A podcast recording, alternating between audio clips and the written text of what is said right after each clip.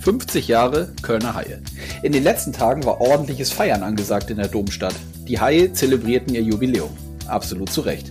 Thomas Eichin war auch bei den Feierlichkeiten hautnah dabei. Am Samstag fand eine große Gala in Köln statt.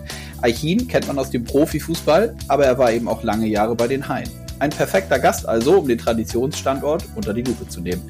Aber Eichin hat noch ganz viele weitere spannende Aussagen im Gepäck. Damit hallo und herzlich willkommen zu Eiskalt auf den Punkt, dem offiziellen DL-Podcast. Mein Name ist Konstantin Krüger. Eichin hat nach wie vor enge Drähte nach Köln, arbeiten tut er in Leverkusen, verantwortet bei Bayern 04 die Nachwuchs- und Jugendarbeit, zudem auch noch die Frauenabteilung. Auch dazu sprechen wir und ich frage ihn, ob sich der positive Frauentrend auch im Eishockey weiter fortsetzen wird und sollte. Warum die Haie eine so starke Marke sind und auch Jahre ohne den ganz großen sportlichen Erfolg verkraften können, verrät er ebenso. Dass er den Verantwortlichen dennoch den größtmöglichen sportlichen Erfolg wünscht, versteht sich von selbst. Im Blick über den Tellerrand spreche ich mit Simon Zemberg. Er ist Managing Director der Alliance of European Hockey Clubs. Wie er im engen Zusammenschluss mit den Top-Clubs den europäischen Einfluss im Welteishockey verstärken möchte, verrät er mir und ihr könnt's hören. Und damit rein. Viel Spaß dabei.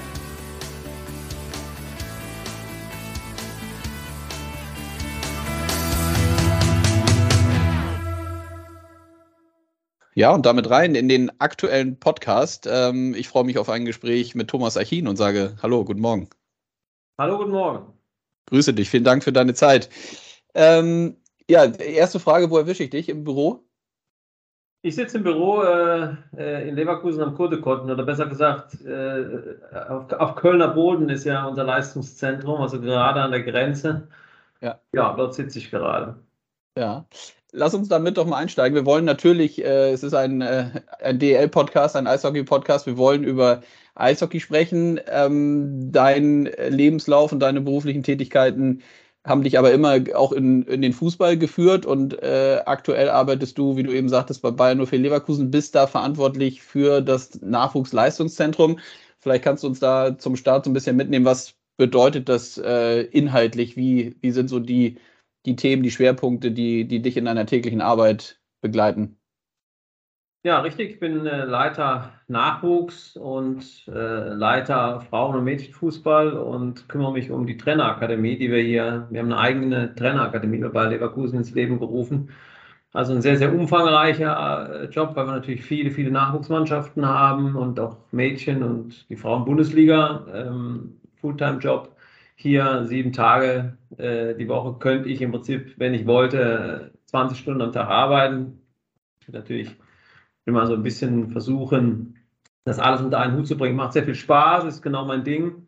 Mhm. Ähm, ja, und so bin ich eben dann Gott sei Dank auch wieder im Fußball gelandet, bei einem wirklich sehr, sehr gut geführten Verein.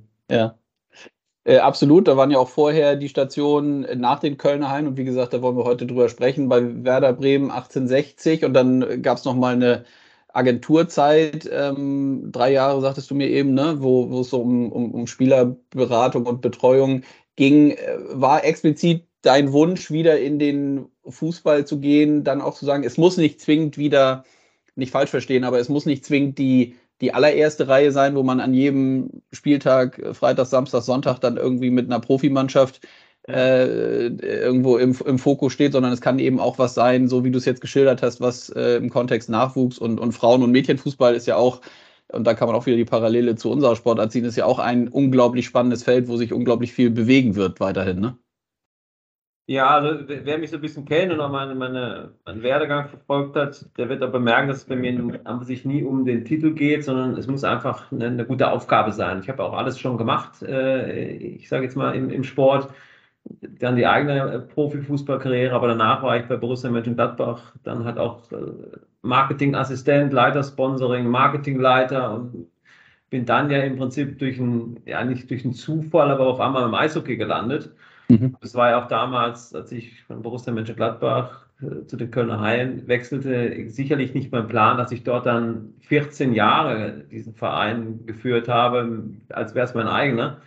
Sondern ich dachte einfach sich, okay, jetzt machst du mal Eishockey, das ist interessant, die Sportart findest du toll äh, und äh, irgendwann gehst du in den Fußball zurück. Mhm. Dass das so lange gedauert hat, war Wahnsinn. Ich habe mich aber ja logischerweise auch dann in den Eishockey und in, auch in die Kölnerei verliebt. Das ist auch bis heute so geblieben. Aber danach natürlich wieder zurück in den Fußball. Das ist halt dann schon meine Kompetenz. Und habe jetzt halt eine Aufgabe, ähm, die, die mich extrem ausfüllt. Ich bin nah an der Geschäftsführung, nah an Simon Rolfes und Fernando Caro und kann natürlich dann aber auch mit meiner Erfahrung aus, aus vielen Stationen äh, auch hier mithelfen, bei Leverkusen eben dann in, in dem Bereich. Äh, wir wollen mit dem Nachwuchs wieder unter die Top 4 in Deutschland äh, eben mithelfen, dass das, auch, dass das auch passiert und auch die Agenturzeit. Ich habe drei Jahre für Pro7 Sat1 gearbeitet. Seven Sports hieß die, die, die, der Ableger. Dort war ich Geschäftsführer, war zuständig für sehr, sehr viele Fußballspieler, die ich vermarktet habe, aber auch Trainer und habe für Investoren auch Vereine gesucht und dann letztendlich auch mitgeholfen, die zu kaufen. Äh, habe also die andere Seite des Schreibtischs mal beackert äh, mhm. und habe mitgekriegt, was dann dort so passiert äh, als Agent. Und es hilft mir natürlich enorm in meiner Tätigkeit, die ich jetzt habe, weil ich einfach die andere Seite kenne. Also bei mir ist das immer so, dass ich muss eine Aufgabe haben, das muss mir Spaß machen. Äh, und dann hat das auch gar nichts damit zu tun, ob das dann die Frauen-Bundesliga ist oder der Nachwuchs ist oder ob das, wie im Falle Werder Bremen, dann in der ersten Reihe und jeden Tag mediale Aufgaben und hat alles ja seine Vor- und Nachteile. Hm.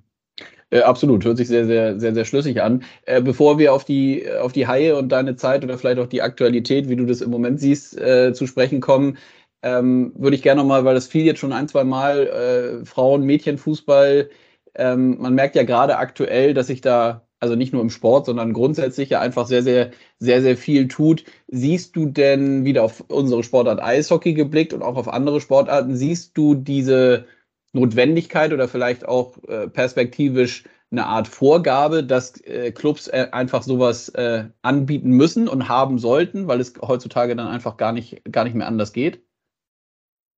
Ja, das ist eine schwierige Frage, die ich so einfach auch gar nicht beantworten kann. Also grundsätzlich kann man niemanden dazu zwingen, äh, als Verein am Fußballbereich äh, gewisse Dinge anzubieten. Aber es ist einfach so, dass, und ich bin ein großer Sportfan und natürlich ist, ist die Fußball-Bundesliga unser, unser, ja, damit machen, verdienen wir alle Geld und das ist klar, aber wir dürfen die anderen Sportarten nicht vernachlässigen. Es war in der Eishockey-Zeit schon so, dass ich da auch ein großer Kämpfer war, im Hintergrund ähm, Eishockey-Berichterstattung zu forcieren. Das ist gar nicht so einfach in Köln. Ihr wisst ja, was ich meine. Und genauso ist es auch im Frauenfußball. Das ist eine Sportart, die die, da gehört sich einfach, dass wir uns viel, viel mehr darum kümmern und dass die nicht so ein Schattendasein führt.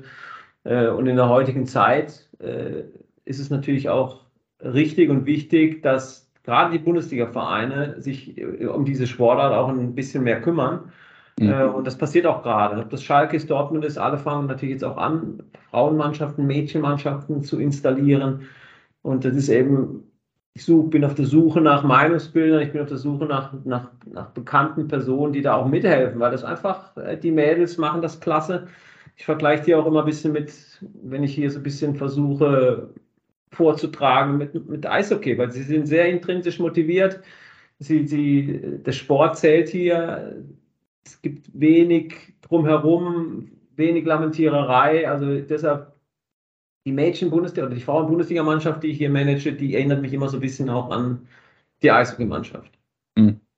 Und dann doch nochmal eine Nachfrage dazu, weil du das gesagt hast, und das finde ich auch spannend, das natürlich be begleitet mich natürlich auch, weil es meinen Bereich betrifft. Am Ende des Tages funktioniert es dann über die Aufmerksamkeit und die Reichweite, die generiert werden muss, in, natürlich auch in puncto TV-Übertragung, aber grundsätzlich Kommunikation, Berichterstattung über die, eben über dann den Frauenbereich auch, egal ob es im Fußball ist oder im Eishockey. Ne? Anders ja. geht es dann ja nicht, oder? Ja, das ist der Schlüssel immer. Das ist, egal ob du jetzt irgendjemanden hast, der noch ein bisschen Geld dazu gibt, ne, das ist ja das eine. Aber wenn, wenn wir es nicht schaffen, medial Sportarten ein bisschen mehr in den Vordergrund zu rücken und nicht auf vier Seiten hintereinander nur über die Fußball-Bundesliga zu berichten, wird das nicht gelingen.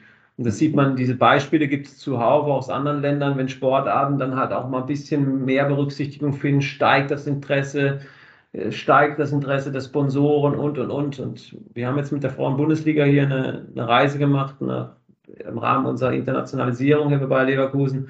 Genauso wie die Profimannschaft sind wir, nach, sind wir nach Mexiko geflogen, eine Woche, haben uns dort präsentiert und haben erlebt, wie dort der Frauenfußball in Mexiko präsentiert wird. Das ist einfach nochmal ein Unterschied wie Tag und Nacht und äh, entsprechend äh, hast du dann halt auch mal 20.000 Zuschauer im Aztekenstadion äh, gegen, gegen Club America Mexiko. Und, aber genau deshalb, ich habe mich ja natürlich dann schlau gemacht, weil eben die Vereine, die Politik dort entsprechende Vorgaben gemacht hat äh, und äh, darüber berichtet worden ist. Und das Interesse ist jetzt einfach sehr, sehr groß dort. Und genau so muss das hier eben auch passieren. Wir brauchen einfach mehr Bereitschaft äh, über andere Sportarten. Es sind nicht nur der Frauenfußball, es ist natürlich auch Eishockey, Handball, Basketball, kann es Leichtathletik, viele Sachen aufzählen.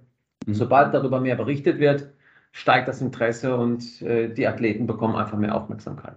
Ja, absolut. Und gerade so Leichtathletik, wo du das ansprichst, merkt jetzt vielleicht auch jeder, der dann eben sich grundsätzlich auch abseits vom Fußball oder Eishockey sich auch für andere Sachen interessiert, ja jetzt gerade wieder auch in diesen Tagen äh, European Championship in München, die Timelines oder meine zumindest sind irgendwie voll damit und dann sieht man ja auch, dass das funktioniert. Ne? Also dann ist passiert, hat man eben genau diesen Effekt, den du eben gesagt hast.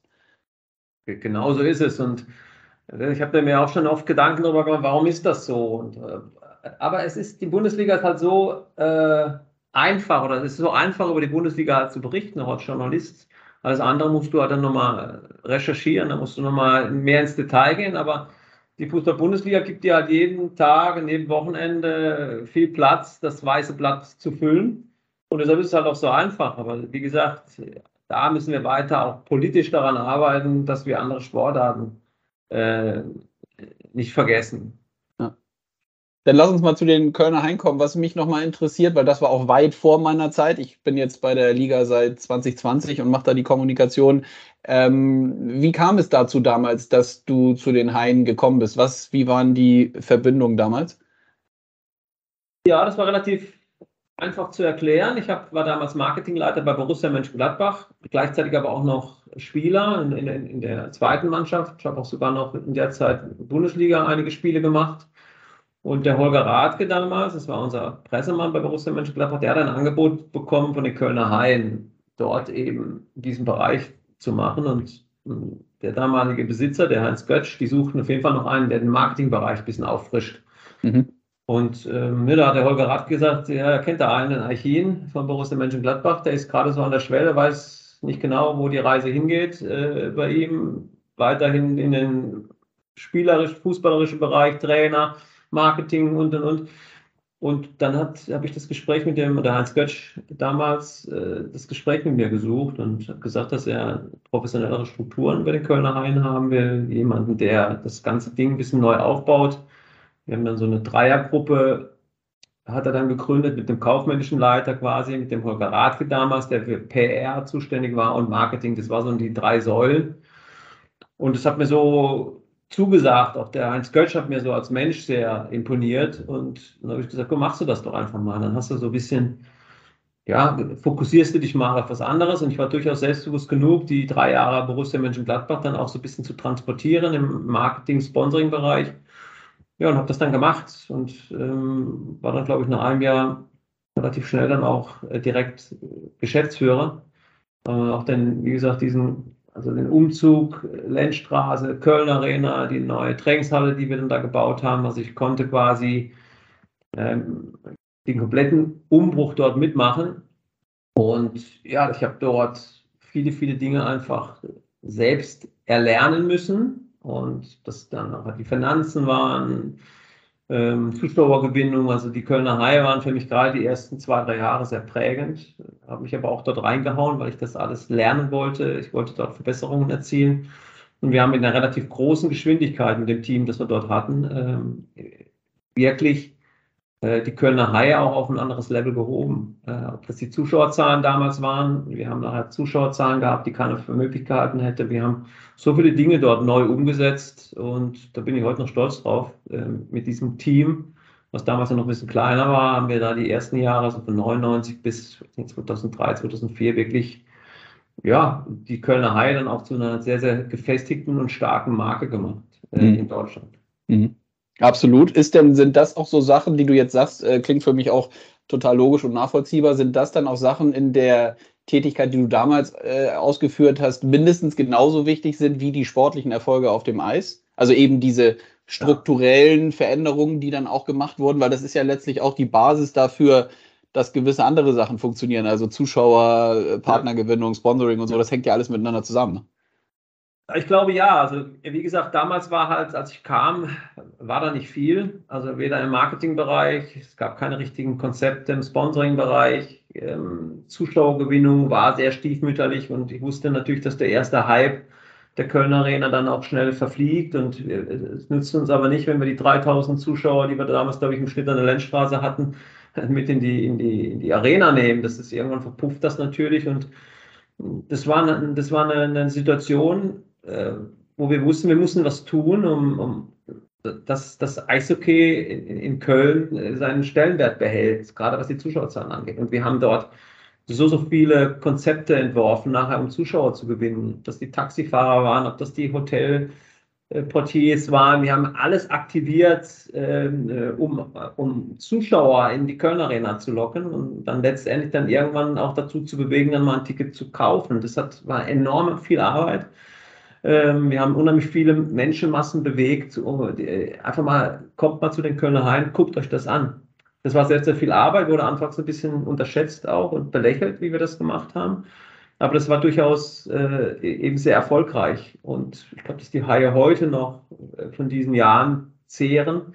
Der Philipp Walter, der heute Geschäftsführer ist, hat damals diese Zeit ja auch mitgemacht. Mhm als wir alles mal auf die Beine gestellt haben, uns überlegt haben, damit wir Zuschauer in die Halle bekommen. Bei einem, das brauche ich euch ja nicht zu sagen, wir haben Spieltage ja gehabt, teilweise dreimal die Woche. Äh, und da füllen wir die, die, die längstes Arena nachher, auch im Konkurrenzkampf zum FC Köln. Aber das ist uns ganz gut gelungen. Wir haben teilweise eben 12.000, 13.000 Zuschauer im Schnitt gehabt pro Saison. Das waren grandiose Zahlen. Das, Event Kölner Haie haben wir aufgewertet. Also wer in, die, in, die, in die längstes Arena kam, hat nicht nur gutes, gutes, guten Sport gesehen, gutes Eishockey gesehen, sondern auch das Drumherum. Das Event an sich äh, haben wir aufgepeppt. Mit, mit Videowürfeln, mit Aktionen vor dem, vor dem Spiel. Also da haben wir uns sehr, sehr viel Mühe gegeben. Und letztendlich äh, hat, sich das auch, äh, hat sich das auch gelohnt. Und auch heute, selbst wenn die Haie mal die Playoffs nicht erreichen, nicht so erfolgreich sind, ist nach wie vor eine starke Marke. Und die haben Zuschauerzahlen, wo sich jeder immer ein bisschen wundert, ähm, warum so viele Zuschauer dann immer wieder in die Langstes Arena strömen. Und es waren sicherlich auch die Anfangszeiten, wo wir einfach uns ein bisschen neu strukturiert haben, äh, sicherlich wichtig auch für die heutige Zeit. Ja, absolut. Äh, und jetzt eine, eine, starke Marke, wie du sagst, die gerade Jubiläum hatte, 50 Jahre, äh, viele Festivitäten und Feierlichkeiten mit einer Gala auch am letzten Wochenende, die glaube ich auch, ich war jetzt selber nicht da, aber mit mehreren gesprochen, die glaube ich auch nochmal genau das, vieles davon, was du gerade gesagt hast, auch nochmal auf, auf sehr emotionale Art und Weise mit vielen Geschichten, Anekdoten aus der Vergangenheit äh, nochmal transportiert äh, hat. Wie, wie tief bist du denn aktuell so drin in der äh, Haie-Thematik oder grundsätzlich im Eishockey? Wie sehr lässt deine, deine Zeit das zu? Ja, also ich, ich war auch auf der Gala natürlich. Ähm, da sieht man, hat man auch wieder gesehen, welche starke Marke das ist, wie viele Legenden, Persönlichkeiten und Geschichten es da halt gibt. Und ich habe ja auch 14 Jahre mitgemacht als Geschäftsführer, also kann ich das ja ganz gut beurteilen. Ja. Und ähm, die Haie natürlich, das ist, also wenn mich jemand fragt, äh, was ist der Verein, für den ein Herz schlägt, ist das Borussia Mönchengladbach, ist das Werder Bremen, ist das der SC Freiburg und dann kommt natürlich immer bei mir wie aus der Pistole geschossen, das sind die Kölner Haie. Ich habe, wie gesagt, sehr viel Emotion. Äh, verbinde ich mit diesem Verein. Das sind nicht nur die glorreichen Zeiten, sondern wir hatten auch extrem harte Zeiten. Ne? Also auch Gesellschafterwechsel, Krisenzeiten, fast Insolvenz. Also ich habe ja da vom deutschen Meistertitel, aber auch über, äh, ich sage mal, kurz vor vom Todesstoß alles mitgemacht. Und Deshalb ist der Verein, bedeutet er mir nach wie vor sehr viel. Und ich verfolge das natürlich im Rahmen der Möglichkeiten, die ich habe hier. Und dadurch, dass natürlich der Moritz Müller mein Schwiegersohn ist, kriege ich natürlich auch immer noch sehr, sehr viel mit. Ähm, mhm. Ich drücke natürlich die Daumen, verfolge Eishockey grundsätzlich, wenn es immer, wann immer es geht. Gucke natürlich Magenta Sport auch jedes Spiel, was ich irgendwie dann auch sehen kann. Ähm, ist natürlich nicht einfach bei meinen Spielen, die ich ja selber gucken muss. Aber ich bin schon noch äh, gut informiert und weiß schon noch, äh, was die Kölner Haie so täglich machen. Ja, was mich interessiert mit deiner Expertise und deinem Blick eben auch aus den anderen äh, Stationen und gerade aus dem Profifußballbereich, nun ist ja so eine Situation bei den Haien, finde ich, wo jeder, der da so ein bisschen drin ist und wie du es jetzt auch schilderst oder wie wir drüber sprechen, das glaube ich unterschreiben kann. Ein, ein unglaublich wichtiger Club und wie gesagt eine ganz, ganz tolle und starke Marke, die für die Liga und das Eishockey äh, gesamt in Deutschland, aber ich glaube auch in, in Europa irgendwie total wichtig ist Und trotzdem gab es ja so aus unterschiedlichen Gründen, da, das kann und will ich auch nicht äh, abschließend beurteilen, weil ich das nicht kann, aber gab es sportlich ja so eine kleine Delle, würde ich mal sagen, oder die, die Erwartungen äh, wurden nicht ganz erfüllt. Meine Frage ist, wie, wie lange kann man sich sowas leisten, dass dann nicht wirklich doch nachhaltig so eine Delle kommt und vielleicht dann doch die Zuschauer ausbleiben, wenn der sportliche Erfolg nicht so da ist, wie man das selber gerne hätte? Na ja, gut, äh, also eine, starke Marke erkennt man ja immer auch daran, äh, dass klar, der sportliche Erfolg gibt dir das gewisse Etwas, äh, aber wenn er halt nicht da ist, funktioniert es eben auch. Und das ist dann die Hai ein gutes Beispiel für. Gibt es auch im Fußball viele Beispiele dafür. Mhm. Starke Marken, die nicht nur sportlich, durch sportlichen Erfolg sich definieren. Nichtsdestotrotz ist es natürlich trotzdem die Aufgabe auch der Kölner Haie, die Aufgabe der Gesellschaft da, der Geschäftsführung, sportlich das Maximale rauszuholen. Das ist klar. Und es kann natürlich nicht der Anspruch der Kölner Haie sein, äh, dass du die Playoffs nicht erreichst oder dann das Viertelfinale dein Ziel ist. Das, glaube ich, ist auch nicht das Ziel der Verantwortlichen dort. Ich glaube, dass sie dieses Jahr auch wieder ein bisschen was draufgepackt haben.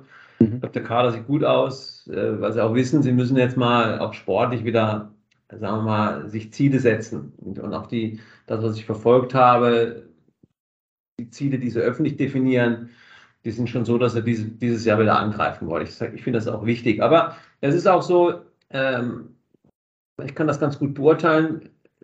Im Eishockey gibt es immer Menschen, die natürlich persönlich Geld dazugeben. Mhm. Und wenn du als, als, als Verein auf diesem Level mithalten willst, ähm, musst du das dann auch einfach leisten. Das ist ja das, was wir manchmal von Gesellschaften verlangen, was ja manchmal ein bisschen ungerecht ist. Und ich sage jetzt mal, würde es im Eishockey keine Subvention geben bei anderen Vereinen und die Kölner Haie müssen das auch nicht tun, glaube ich, hätten sie eine größere Chance. Es ist einfach so, dass, dass du mithalten musst und der Frank Gotthard als Gesellschafter dort natürlich versucht, diesen Verein auch wirtschaftlich vernünftig zu führen.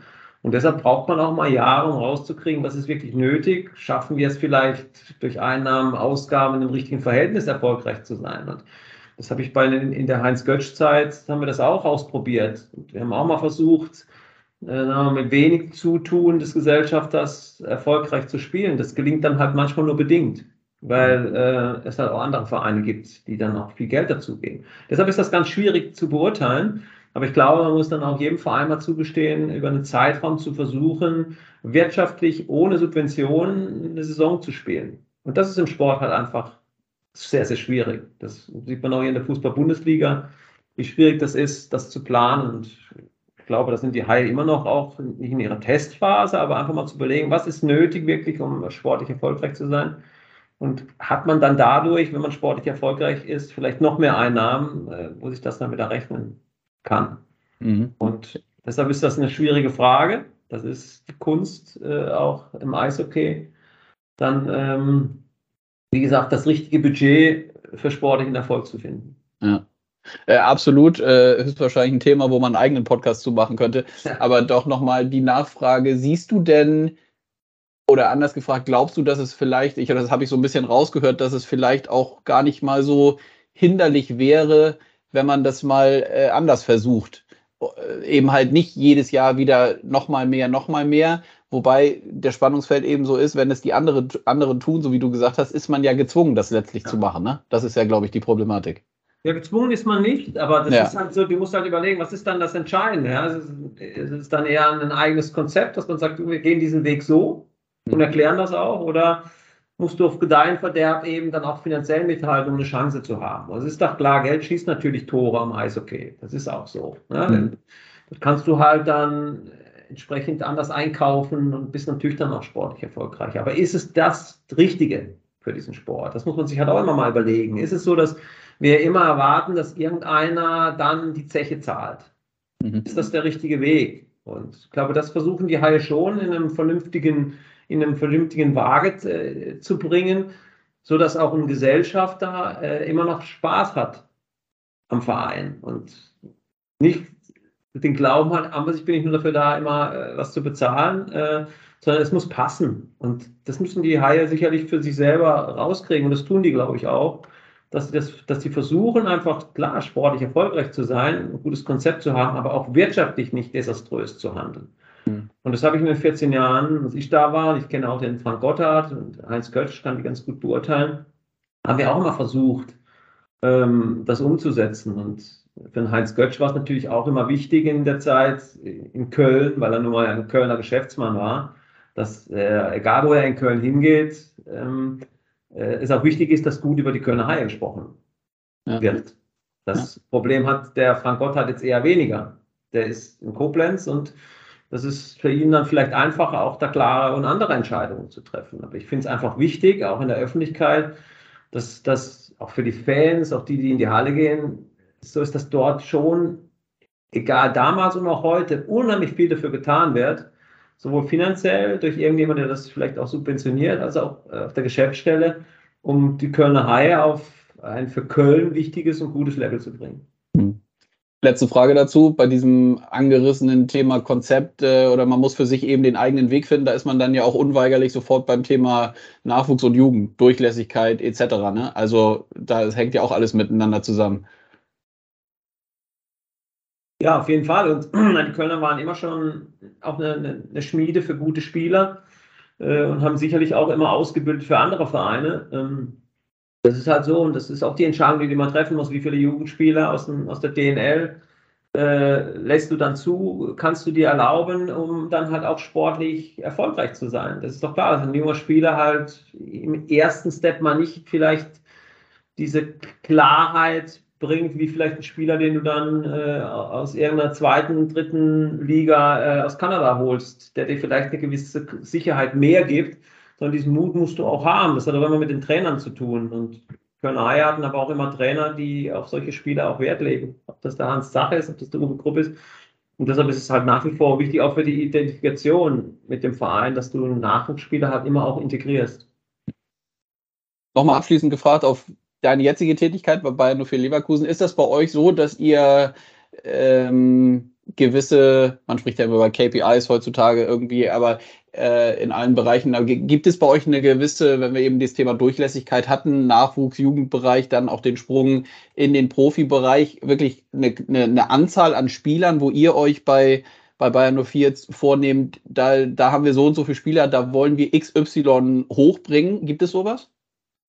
Ja, das gibt es schon bei uns, wobei es halt auch schwierig ist. Und bei Leverkusen ist halt auch ein Verein, der Champions League spielen will und muss. Mhm. Äh, und dort ist es natürlich ungleich schwieriger, äh, wenn du so ein hohes Level bringen musst, dann Spieler aus dem Nachwuchs in die Profimannschaft zu integrieren. Das ist für andere Vereine, als Beispiel FC Köln, sicherlich einfacher, die, die nicht diesen hohen Anspruch haben, vielleicht auch nicht diese finanziellen Möglichkeiten hat wie bei Leverkusen einen Spieler zu integrieren, auch einen Spieler integrieren muss, weil es sonst gar nicht anders geht. Aber sicherlich haben wir das auch. Äh, schaffen wir auch immer wieder, auch mit wirtschaftlich extrem hohen Faktoren, wenn man mal an Harvards denkt, wie viel Geld halt dann fließt im Fußball. Es lohnt sich halt auch im Fußball noch viel, viel mehr, den einen oder anderen rauszubringen. Das ist das, du halt im Fußball einfach hast, wo es dann einfach um Ablösesummen geht, wo du dann wirklich eine ganze Nachwuchsabteilung über Jahre wieder durchfinanziert hast.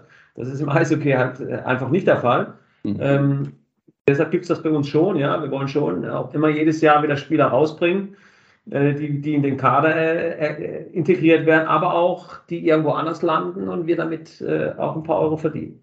Mhm.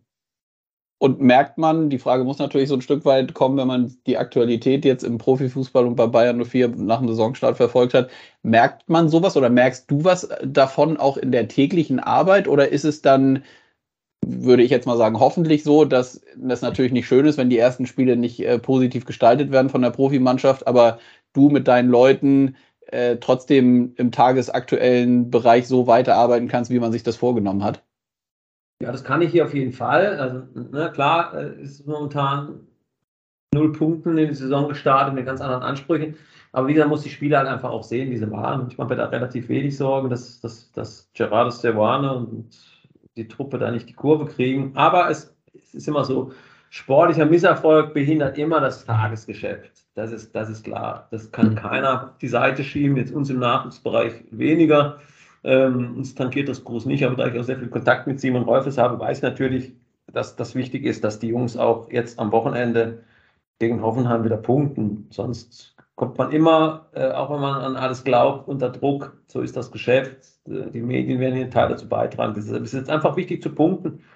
Und sportlicher Erfolg hilft dir immer, in Ruhe weiterarbeiten zu können. Hm. Wie oft ist der Austausch mit Simon Rolfes? Ihr seht euch dann regelmäßig jeden Tag auf der Geschäftsstelle, nehme ich an? Ja, täglich. Also ich habe zwei Standort, ich bin hier am Kotekotten, da ist quasi von der U8 bis zur U15 hier die Mannschaften, plus dann eben Mädchen und die Frauenbundesliga und der Leistungsbereich, also U16 bis U19 ist drüben in der Bayer Arena, wo ich auch ein Büro habe. Also pendle ich immer quasi, bin an sich immer jeden Tag mal da, mal da. Und aber im Prinzip der Austausch, den haben wir an sich täglich. Letzte Frage ähm, mit Blick auf, ich weiß, da, auch da könnte man höchstwahrscheinlich eine halbe Stunde alleine zu sprechen, aber siehst du diesen, äh, diese Entwicklung im Bereich Nachwuchs, Jugendbereich mit den Leistungszentren jetzt die letzten Jahre, die im Profifußball äh, vonstatten gegangen sind? Da hat sich ja unglaublich viel professionalisiert und, und Strukturen wurden aufgebaut. Ist das eigentlich etwas, wo du sagst, so ja, ähm, das, das wird auch immer noch weiter professionalisiert? Äh, oder ist man da an so einem Punkt, wo man sagt, ich könnte mir vorstellen, bei euch jetzt bei Bayern 04, so wie du es auch schilderst, hat man da schon eine Umgebung und, und, und auch Infrastruktur und so geschaffen, wo man wirklich sagt, so ja, da können die Jungs und Mädels auch in jungen Jahren schon wirklich gut trainieren und man muss nicht noch immer ein weiter draufsetzen, weil man hat ja auch immer die Thematik, dass gerade so junge Menschen dann irgendwie auch vielleicht in zu jungen Jahren zu viel davon schon bekommen und dann irgendwann ja die, die, die Delle kommt. Ne? Wie, wie blickst du da drauf? Nein, die Frage ist durchaus berechtigt. Also ich glaube, dass es ganz wichtig ist, auch die Kommunikation mit den, mit den Spielern zu haben, dass das hier keine Selbstverständlichkeit ist, was die Leistungszentren, ich sage jetzt mal je nach Verein, auch dann leisten. Und das ist für uns ein ganz, ganz wichtiger Punkt. Nur ganz, ganz, ganz wenige schaffen es in den Profifußball, geschweige denn dann vielleicht in den Kader von Bayer Leverkusen. Für die meisten Spieler ist bei uns dann nach der U19 Schluss und die gehen dann eben entweder ihrer Ausbildung nach, ihren Berufsweg oder spielen dann irgendwann in der fünften oder vierten Liga und kommen quasi vom Regen in die drauf. Und dann musst du erstmal erklären, dort wärst bei einem Fünftligisten oder beim Viertligisten hast du nicht die Kabine wie hier. Dort ist nicht die ärztliche und physiotherapeutische Betreuung und und und. Das ist ein ganz, ganz wichtiger Punkt, dass wir die Jungs natürlich auch nicht verwöhnen. Na klar haben wir Top-Plätze, Top-Bedingungen in allen Bereichen. Und bei Bayer Leverkusen ist es auch ganz, ganz wichtig und da legen wir großen Wert drauf. Dort haben wir einen großen Personalstamm, äh, im, im, pädagogischen Bereich. Wir haben extra eine komplette pädagogische Abteilung, die sich um die Jungs kümmert, was die Schule angeht und was die Ausbildung angeht. Also wir bilden ja auch selber aus. Mhm. Äh, kann man bei uns als, als Spieler, kann man auch eine Ausbildung machen in mehreren Bereichen. Wir legen großen Wert darauf, dass die Jungs nach ihrer Zeit bei uns eine abgeschlossene Ausbildung haben und eine abgeschlossene Schule haben. Das ist ganz, ganz wichtig. Und wir bereiten sie auch darauf vor, dass es vielleicht nach der Zeit bei Leverkusen auch in eine andere Richtung gehen kann. Das ist ein ganz, ganz wichtiger Punkt. Und da ist sicherlich bei dem einen oder anderen Verein wird das Rad ein bisschen überdreht. Äh, da haben wir aber eine gewisse Fürsorgepflicht. Aber wir müssen ehrlich mit den Jungs umgehen. Das ist ein wichtiger Punkt. Was ich festgestellt habe, ist, dass so ein bisschen dieses Fordern und Fördern, was man immer predigt, das Fördern schon sehr, sehr groß ist bei den Vereinen. Das Fordern aber gerade im, im sportlichen Bereich noch zu wenig. Ich glaube, dass wir die Intensität der Jungs noch gewaltig steigern können dass sie noch besser vorbereitet werden auf den Profibereich, Profisport. Das ist das, was wir auch die letzten Jahre hier gemacht haben. Aber grundsätzlich glaube ich, dass der Weg richtig ist, aber wir müssen ihn, wir müssen es nicht übertreiben. Mhm. Und wirklich letzte Frage, ist das etwas, wo das, wo zum Beispiel Eishockey sich etwas angucken kann vom Fußball? Also wirklich genau in diesen Bereichen. Und damit, glaube ich, wissen wir beide auch, dass es nicht von jetzt auf gleich bei allen, auch nicht bei allen Clubs bei uns aus der Penny DL geht, dass sie sich solche Leistungszentren hinstellen, wie sie vielleicht jetzt bei euch sind. Aber der grundsätzliche Weg und so wie du das eben geschildert hast, eben auch mit der Vorbereitung junger Menschen grundsätzlich auf diesen ganzen Bereich und zwar nicht nur dann auf dem Rasen oder auf dem Eis, das ist ja eigentlich was, wo, wo, wo der Eishockey immer zum Fußball sich was abgucken sollte, oder? Naja, grundsätzlich natürlich, aber da sind wir ja wieder beim, beim Anfang. Das mhm. muss ja irgendeiner bezahlen. Und ja. Äh, klar kann man jetzt sagen, Verein X, der so und so viel äh, in den Profibereich investiert, muss so und so viel Prozent eben dann eher in Struktur im, im, im, im Nachwuchsbereich legen. Aber irgendeiner muss das wieder bezahlen. Ich glaube, der erste Weg muss sein, was haben wir vernünftige Vertrainingsflächen? Ne? Haben wir überhaupt Eis? Ja, solche Sachen. Ich weiß ja den ganzen Kampf auch in Köln immer um ja. Eiszeiten, Eisflächen etc. Ich glaube, das ist der erste Schritt, äh, den wir versuchen müssen, genug Trainingsmöglichkeiten für die Jungs erstmal bereitzustellen, bevor wir über andere Sachen sprechen. Und ähm, klar liegt es an jedem Verein selber. Ich meine, ich weiß auch, wie Mannheim das macht, ja, wo, wo einfach halt auch vorgegeben ist, äh, was für Nachwuchs getan werden muss von der Familie Hopp. Das ist einfach so. Und, ähm, aber irgendeiner bezahlt das halt. Und ich glaube, wir müssen erstmal wieder dafür sorgen, auch gerade in den Städten, dass, dass wir wieder ausreichend Sportmöglichkeiten bekommen, Eisflächen haben und nicht, äh, und ich weiß ja auch, wie in Rodium Pauls bei den Kölner Hallen, wie die gucken müssen, dann wieder, dass überhaupt genug Trainingsmöglichkeiten zur Verfügung stehen. Und wenn du die nicht hast, brauchst du über andere Dinge erstmal gar nicht nachzudenken. Hm, absolut. Schönes Schlusswort, finde ich. Ähm, wie gesagt, wir hätten es wahrscheinlich, könnten noch eine halbe Stunde weitersprechen. Thomas, es hat äh, mir sehr viel Spaß gemacht. Vielleicht wiederholen wir es einfach nochmal, wenn sich die Gelegenheit ergibt. Ich drücke die Daumen für Bayern 04 und die Themen, die ihr da beackert. Und ähm, ja, vielleicht sieht man sich ja mal bei, in der Lexus Arena zum Auftakt das, am 15.09. oder wann auch immer. Alles klar. Besten Danke dir. Bis gerne. bald. Tschüss. Ciao, ciao. Eiskalt auf den Punkt. Der Blick über den Tellerrand. Ja, wir wollen in diesem Podcast regelmäßig den Blick über unseren Tellerrand hinauswerfen, was äh, abseits der Penny DL im Eishockey los ist. Und ich hatte in den letzten Wochen schon zweimal, wenn ich jetzt keinen Denkfehler mache, ähm, das Vergnügen mit äh, Maximilian Horber von den Augsburger Panthern und mit Marc Lüthi äh, vom SC Bern, mit denen ich gesprochen hatte, auch über die EHC äh, Alliance der European Hockey Clubs zu sprechen. Und ich freue mich, dass wir das jetzt äh, wieder tun und sage Hallo Simon. Hallo, hallo, freut mich sehr. Ja, danke dir, dass du dir die Zeit nimmst und äh, dass wir das äh, Gespräch auf Deutsch führen. Wir können das ja unseren Hörerinnen und Hörern vielleicht mal sagen. Äh, da hatten wir, äh, du hattest ein bisschen Sorge, dass es nicht funktioniert auf Deutsch, aber ich glaube, dass es kein Problem ist. Ja, ich mache mich ein bisschen Sorgen, weil mein, mein Deutsch weit von hundertprozentig ist, aber äh, wir machen ein ein Versuch. Ja, genau. Ich, wurde in, in Berlin aufgewachsen, aber da, das war in den 60er Jahren, das war äh, ja Schon in einer anderen Zeit. Ja. Lass uns doch da mal einsteigen, weil das finde ich spannend. Du sagst, du bist in Berlin groß geworden und du hast, ähm, du lebst jetzt in Schweden. Ich erreiche dich auch in Göteborg. Du hast aber auch polnische Wurzeln, richtig? Äh, ja, genau. Äh, ich war in, in, in äh, Warschau äh, mhm. geboren Mhm. Und danach, äh, wann ich äh, fünf Jahre alt war, dann kriegte mein Vater eine, äh, eine äh, Arbeit bei der polnischen Botschaft in, in, in Ostberlin, in der Zone. Ja. Und ähm, ja, ich, wir wohnten in, in, äh, in, in, in Ostberlin, in Pankow. Äh, zwischen äh, 62 und äh, 66. Mhm, okay. Und das war wirklich in der Nähe äh, von, ähm, äh, von der Mauer. Ja. Und wann bist du dann, wann bist du nach Schweden gegangen? Wie kam es dazu, dass du jetzt in Schweden lebst? Äh, ja, äh, unsere Familie, ja, wie sagt man auf Deutsch, moved. Ja, umgezogen. Mit, ja, äh. Äh, wir waren nach Schweden äh, umgezogen in, in, in 69. Ja. So, ähm, wann ich zwölf Jahre alt war. So seit 69 bin ich ein Schwede. Okay, das heißt, du kannst, äh, du sprichst, wie man hört. Also ich hatte es ja gesagt, das funktioniert gut. Du verstehst nicht nur sehr gut Deutsch, sondern du sprichst auch gut Deutsch. Also du sprichst Deutsch, du sprichst natürlich äh, Schwedisch, wenn ihr in Schweden lebt. Du ja. sprichst auch aufgrund deiner Tätigkeit, musst du viel Englisch sprechen, glaube ich. Ähm, sprichst ja. du denn auch Polnisch? Be beherrschst ja, du das Polnisch? ist meine Muttersprache. Äh, leider ähm, äh, habe ich nicht so viele Leute, mit denen ich äh, Polnisch reden kann. Ja. Aber ich, ich äh, versuche polnische Zeitungen zu lesen. So ja, ich, ich kann Polnisch. Ja. Und äh, ich habe auch Russisch gelernt. So äh, ich, ich, habe äh, ja, ich kann ein bisschen Russisch. In, ich, ich, kann mit Russen äh, ja einfache Reden äh, machen und ja, Russisch ist auch sehr, sehr wichtig in, in Eishockey.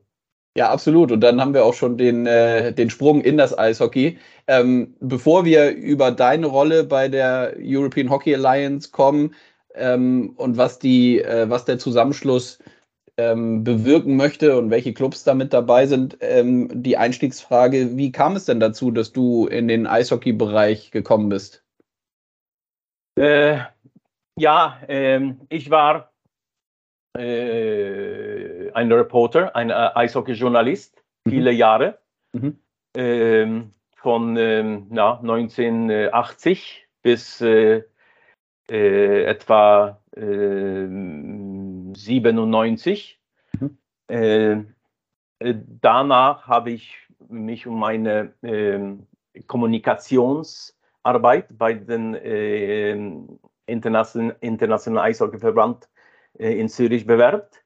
Hm? Und ich habe die, die, die, diese Arbeit erhalten. So, ich, ich arbeite, arbeitete bei den IHF äh, fast 15 Jahren in Zürich. Ja.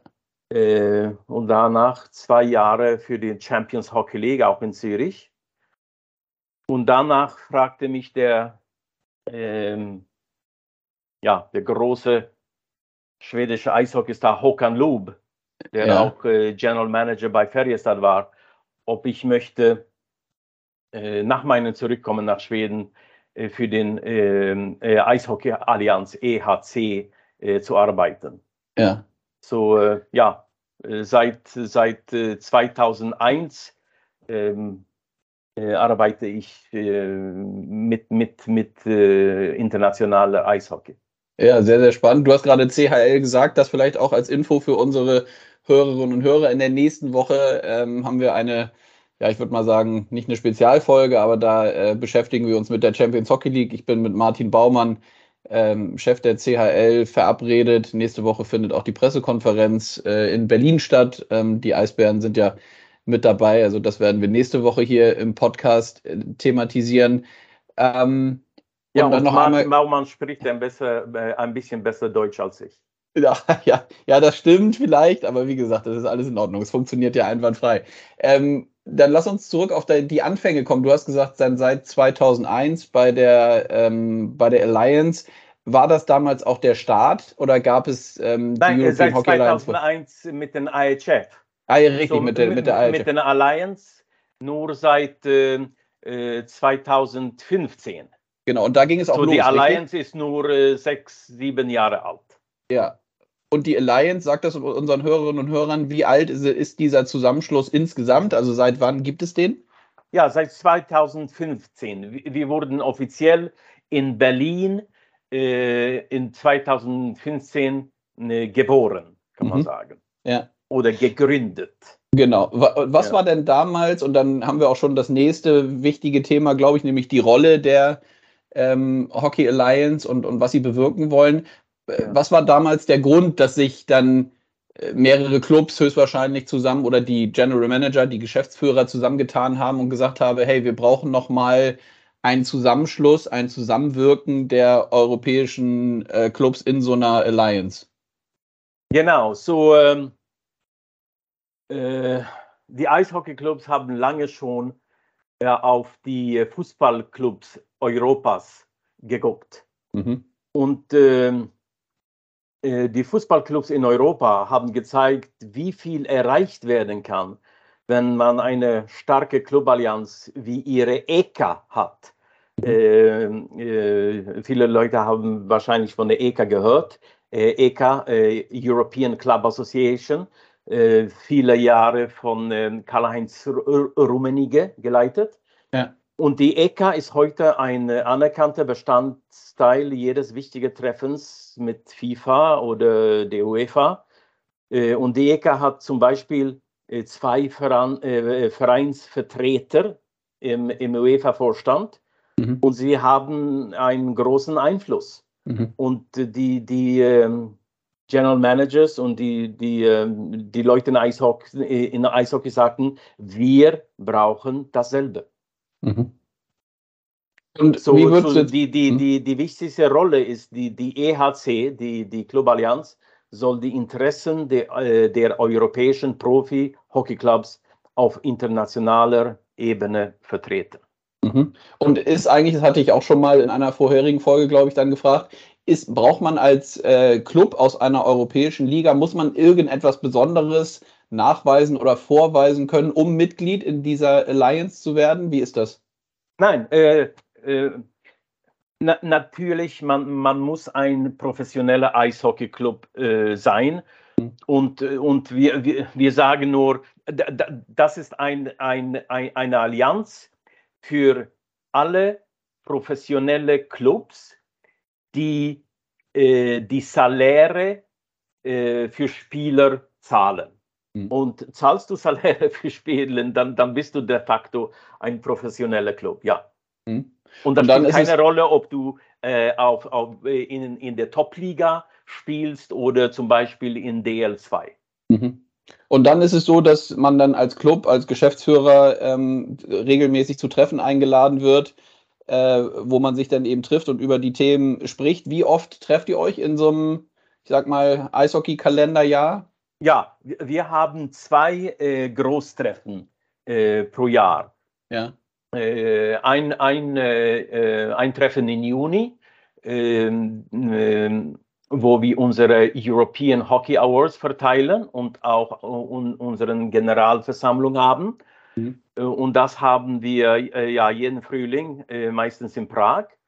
Und jeden Herbst haben wir so, so ein genannter EHC Hockey Business Forum äh, jeden Herbst. So zum Beispiel in 2019 waren wir in Berlin, dann kam die pa äh, Pandemie, äh, letztes Jahr waren wir in, in Zug äh, in der Schweiz und jetzt im Oktober sind wir in Malmö, Schweden. Mhm. So zwei große Veranstaltungen, äh, äh, Veranstaltungen jedes Jahr für unsere Clubs und, und Partners, Sponsoren und andere Leute. Und dann lass uns den Blick äh, in der Tat mal nach vorne werfen. Ihr trefft euch in Malmö, sagt ihr. Ich glaube, das hatte ich von dem Maximilian Horber von Augsburg auch gehört. Da gibt es dann auch ähm, natürlich den Austausch untereinander. Da frage ich gleich nochmal zu, was die Themen sind. Aber ihr guckt euch dann auch ähm, äh, aus anderen Sportarten beim Thema Fußball zum Beispiel. Also ihr, seid, ihr seid, glaube ich, wenn ihr in Malmö seid, geht ihr auch zum Fußball ne? guckt euch ein Stadion an, oder? Ja, ähm, so äh, wir sind dort äh, am 2. und 3. Äh, Oktober. Mhm. Äh, der große Forum äh, findet statt am 3. Oktober, das ist am Montag. Aber äh, am, am 1. Oktober, Samstag, dann, dann, dann spielt die, die Malmö FF-Mannschaft, die, die, die, die, Fußballmannschaft, ein Großspiel in der schwedischen Liga gegen Hammarby aus, aus Stockholm. Mhm. Und wir sind auch äh, zu diesem äh, Fußballspiel ähm, äh, eingeladen. Aber ich denke, die meisten Gäste kamen, kamen am, am Sonntag.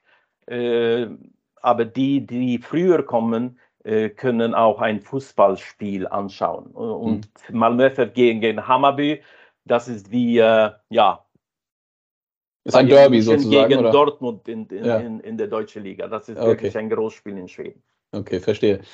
Dann lass uns mal auf die Themen kommen, die ihr ähm, mit der Alliance im Moment so sowohl aktuell, aber vielleicht auch strategisch am wichtigsten äh, auserkoren habt. Kannst du uns da ein bisschen äh, mit reinnehmen und uns ein bisschen mitnehmen? Was sind so die, die aktuellen Themen, die euch als äh, europäischen Zusammenschluss am meisten beschäftigen? Wo wollt ihr gerne etwas erreichen? Sicherlich auch, wie du gesagt hast, im Vergleich äh, oder in Anlehnung an den Fußball. Es geht ja auch äh, dann bei euch darum, dass man gemeinsam mit dem IHF immer wieder Themen hat, wo dann eben auch die europäische Sicht oder die Clubsicht der, der, der europäischen Clubs ähm, noch besser wahrgenommen wird und gehört wird, könnte ich mir vorstellen. Ne? Ja, so äh, grundsätzlich jetzt. Äh, es geht darum, ähm, genug Einfluss innerhalb der IHF zu bekommen, um wirklich effizient zu sein. Äh, und unsere wichtigsten Themen äh, ist äh, Einfluss auf den internationalen Kalender. Das mhm. ist äh, unheimlich wichtig. Die, die, die äh, Weltmeisterschaften, Olympia, Champions Hockey League und so, so alles gut und fest im, im Kalender liegt liegt äh, Vergütung oder ich sag mal Entschädigung für die Spieler, die, mhm. die für große IHF-Veranstaltungen äh, ausgewählt werden. Äh, und hier hat ähm, ähm, die Fußballclubs durch EHK sehr viel gemacht. So jeder Spieler, äh, Fußballspieler, die, die in, in den Euro, UEFA Euro spielt oder FIFA World Cup spielt oder so, Äh, dann kommt eine, äh, eine, eine sehr gute Vergütung für die Clubs. Ähm, und, und äh, danach alles rund im, äh, um die Versicherung von Spielern im internationalen Einsatz äh, und auch Einfluss auf das internationale Regel, äh, Regelwerk und äh, die internationale Transfers. So ich denke, dass die, diese äh, sind die Hauptthemen jetzt. Mhm. Total spannend und jeder, der im Eishockey äh, zu Hause ist oder sich auskennt, weiß, dass der Eishockey-Kalender, wie du es gesagt hast, sehr, sehr vollgepackt ist in allen Ligen. Grundsätzlich schon, wenn es dann losgeht. Wir bei uns starten am 15.09. in die Saison und dann äh, geht es ja immer Schlag auf Schlag und gerade die Top-Clubs, die dann auch in der Champions Hockey League unter, unterwegs sind, äh, wie Berlin und München, äh, Wolfsburg, Straubing, die legen ja schon vorher los äh, und sind dann auf dem Eis.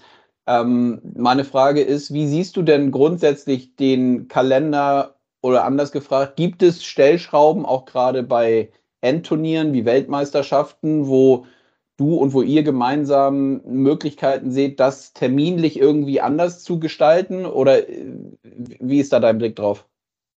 Ja, äh, das Ziel von, von den Ligen und Clubs ist, äh, ist äh, äh, so lange wie möglich den nationalen Saison zu, zu, zu spielen. Mhm. Äh, weil wir wissen, dass die besten Spieldaten für die Playoffs äh, sind im, im, im Frühling, mhm. in April äh, oder Mai. Mhm. Und dann kommt die Weltmeisterschaft.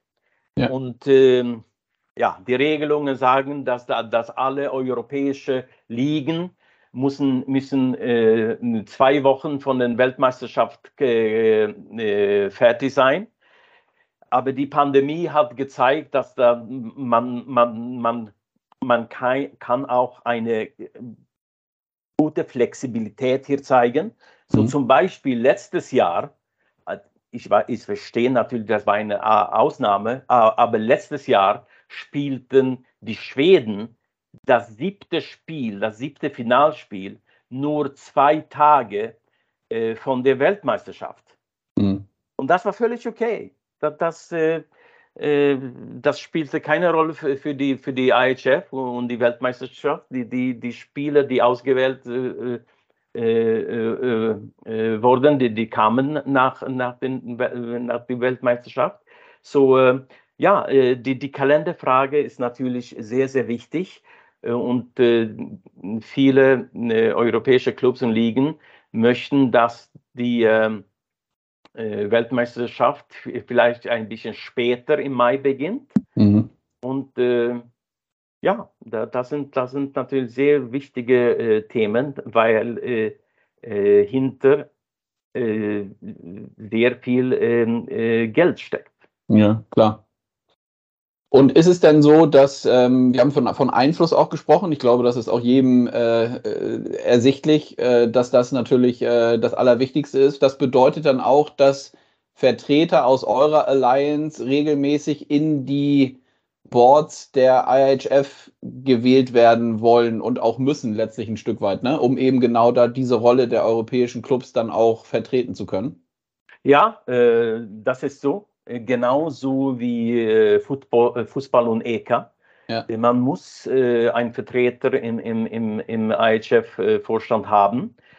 Ähm, man muss ein, ein Teil des Kongresses sein, mhm. Ähm, weil der Kongress bestimmt über wichtige Sachen. Ähm, man muss Stimmrecht haben und ja, das ist äh, sehr wichtig, diesen Einfluss zu haben im ja. Kongress und im, im, im, im äh, IHF-Vorstand. Mhm. Eine Frage mit Blick aufs äh, europäische Eishockey, weil du dich ja, wie du auch gesagt hast, weil du auch schon sehr lange dabei bist und dich äh, sehr gut auskennst. Das Skandinav skandinavische Eishockey ist ja, ähm, ja in Europa schon das Nonplusultra, würde ich sagen. Siehst du irgendeine Möglichkeit, für andere Ligen, wie jetzt auch bei uns in Deutschland, da noch äh, ja, stärker aufzuschließen? Oder ist dieser Vorsprung, den die Skandinavier haben, einfach auch ja, strukturell und organisatorisch und da das eben halt auch einfach ein, ein Eishockeyland ist, Schweden, Finnland etc., ist dieser Vorsprung vielleicht gar nicht aufzuholen und es ist vielleicht auch nicht schlimm, wenn man den nicht aufholen kann, weil eben die Voraussetzungen gänzlich andere sind. Wie siehst du das? Nein, nein, äh, äh, ja, es stimmt, dass, dass die Schweden und die Finnen einen Vorsprung haben. Das mhm. kann man in den Champions Hockey League äh, sehr deutlich sehen, ja. äh, weil äh, fast alle ähm, äh, fast alle Meister kamen aus Schweden. Mhm. Aber ich äh, sage lange schon her, und das sagte ich, weil ich in Zürich wohnte und, und für den IHF arbeitete. Äh, Deutschland und die Schweiz haben ein Riesenpotenzial. Mhm. Ähm, Deutschland und die Schweiz dürfen und sollen äh, besser äh, in, in Eishockey sein, äh, beide auf, auf, äh, auf Clubebene und äh, auf äh, Nationalmannschaftebene. und es gibt wirklich keinen Grund dafür, warum Deutschland oder die Schweiz distanziert, distanziert sind von, von den Schweden oder Finnen. Der große Unterschied ist, dass die Schweden und die Finnen haben ein großen Vertrauen in seinen Hockey. Mhm. Die Schweden sagen, so spielen wir Eishockey in Schweden. Und die mhm. Finnen sagen, das ist unser finnischer Stil. In Deutschland und auch in der Schweiz gibt es, meiner Meinung, zu großen Einfluss von Nordamerika. Mhm. Zu viele Spieler von Kanada und USA, zu viele äh, Coaches und General Managers aus Kanada äh, und, und USA. Deutschland muss seinen eigenen deutschen Eishockeyspiel besser entwickeln. Mhm. Und danach, wann das gemacht äh, ist, dann äh, werden wir sehen, ähm, Eisbären Berlin, äh, Red Bull München, äh, DEG, äh, Köln in der Europaspitze, genauso wie, wie in Fußball und Handball. Mhm. Ich, ich, bin davon überzeugt. Ja, ja, ja, das ist äh, interessant und äh, ganz spannende Sachen, die du da natürlich erzählt hast und kann man durchaus nachvollziehen und zeigt natürlich auch, dass, äh, und das ist ja letztlich, glaube ich, von allen hier bei uns auch das Ziel, dass man das genau in die Richtung weiterentwickelt und äh, U20 WM, jeder, der, wie gesagt, im Eishockey drin ist und jetzt ein bisschen was gesehen hat, da war es jetzt auch so, dass die Deutschen sehr wohl mithalten konnten. Auch gerade gestern Abend ähm, im, im Viertelfinale. Also da ist äh, durchaus einiges möglich. Äh, Simon, ich danke dir recht herzlich für deine Zeit. Das war hat mir Spaß gemacht, mit dir zu sprechen. Ich äh, drücke euch die Daumen, dass äh, euer nächstes Treffen gut verläuft, dass der Einfluss äh, im, im Welteishockey äh, aus Europa weiter zunimmt und dass ihr eure, eure Themen da unterbringen könnt. Und freue mich, wenn wir uns dann bald mal wieder hören. Danke dir. Vielen, vielen Dank. Bis bald. Ciao, ciao. Danke, danke dir. ciao. ciao.